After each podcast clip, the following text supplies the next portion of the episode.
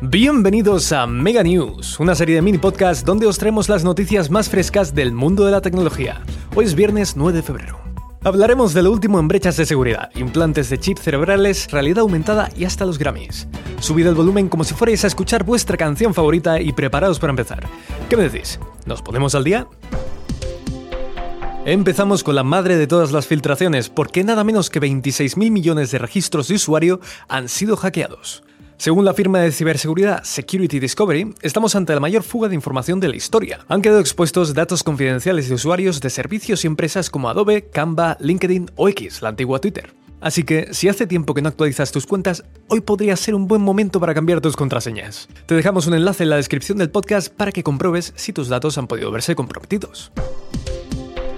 Hablando de seguridad y mundo digital, José Luis Escribá, ministro de Transformación Digital y Función Pública, ha presentado varias propuestas en el Congreso para dar forma a la futura ley de ciberseguridad.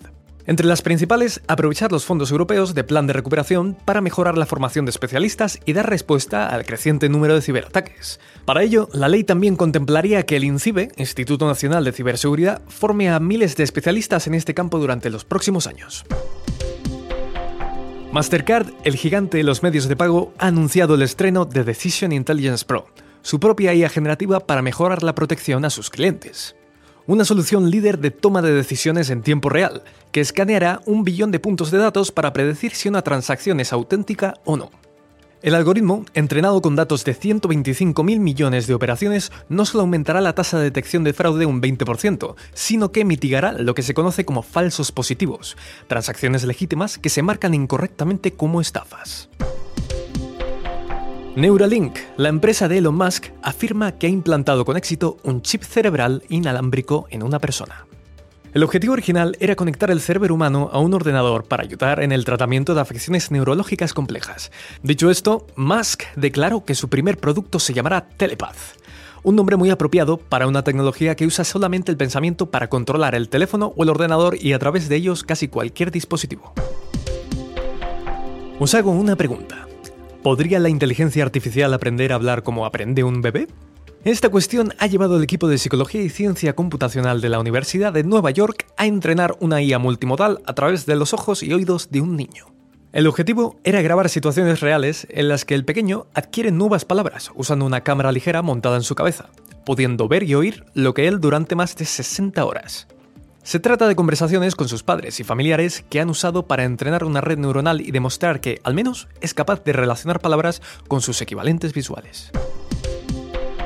Lumiere, la nueva tecnología de Google, podrá animar imágenes e incluso editar vídeos mediante un simple prompt de texto. Aunque todavía está en fase de desarrollo, se rumorea que la integración de los productos de la compañía vendrá con Gemini, la IA más potente de Google. Además de modificar vídeos existentes, lo realmente novedoso es que no necesita editar cada fotograma por separado para crear un vídeo completo, sino que genera toda la duración temporal de una sola vez. El modelo se entrenó con un conjunto de datos de 30 millones de vídeos con las leyendas de texto incluidas. Telecom, el gigante de la telefonía china, ha presentado el Central Intelligent Computing Center, un superordenador fabricado íntegramente con tecnología y componentes de origen chino, que es capaz de lidiar con modelos de lenguaje de gran tamaño que aglutinan varios millones de parámetros. El anuncio coincide con la intención de vetar al país asiático del acceso a los servicios en la nube de Google, Amazon o Microsoft para entrenar modelos de inteligencia artificial. Aunque hay muchas características que aún se desconocen, el lanzamiento por todo lo alto supone un paso hacia adelante para la independencia tecnológica que aspira a alcanzar China. Good News, Mega News. Os presentamos Animal, el robot todoterreno cuadrúpedo que promete sustituir o ayudar a las personas en trabajos de alto riesgo. Su diseño le permite caminar en superficies complejas, analizar su entorno y enfrentarse a casi cualquier desafío del mundo real. Desarrollado por la empresa suiza Anybotics y equipado con una variedad de sensores, logra una mayor eficacia en sus movimientos y en la toma de decisiones en tiempo real, lo que le convierten en un valioso instrumento para realizar misiones de rescate o exploración. Los más geeks ya estaréis al tanto, pero las Vision Pro, el dispositivo de realidad mixta de Apple, han salido por fin a la venta en Estados Unidos a un precio de 3.499 dólares y prometen una experiencia inmersiva inigualable. Tim Cook, CEO de la compañía, asegura que se trata del dispositivo electrónico de consumo más avanzado jamás creado. Aún se desconoce cuándo estarán a la venta en España, pero no dudaremos en avisaros. Y acabamos con los premios Grammy de este año, evento insignia de la industria musical que nos trajo galardones a artistas como Taylor Swift, con su cuarto premio al mejor álbum del año, o la actuación de Miley Cyrus con su éxito Flowers. Cabe destacar que toda esta experiencia se apoyó en inteligencia artificial, más concretamente en Watson X de IBM.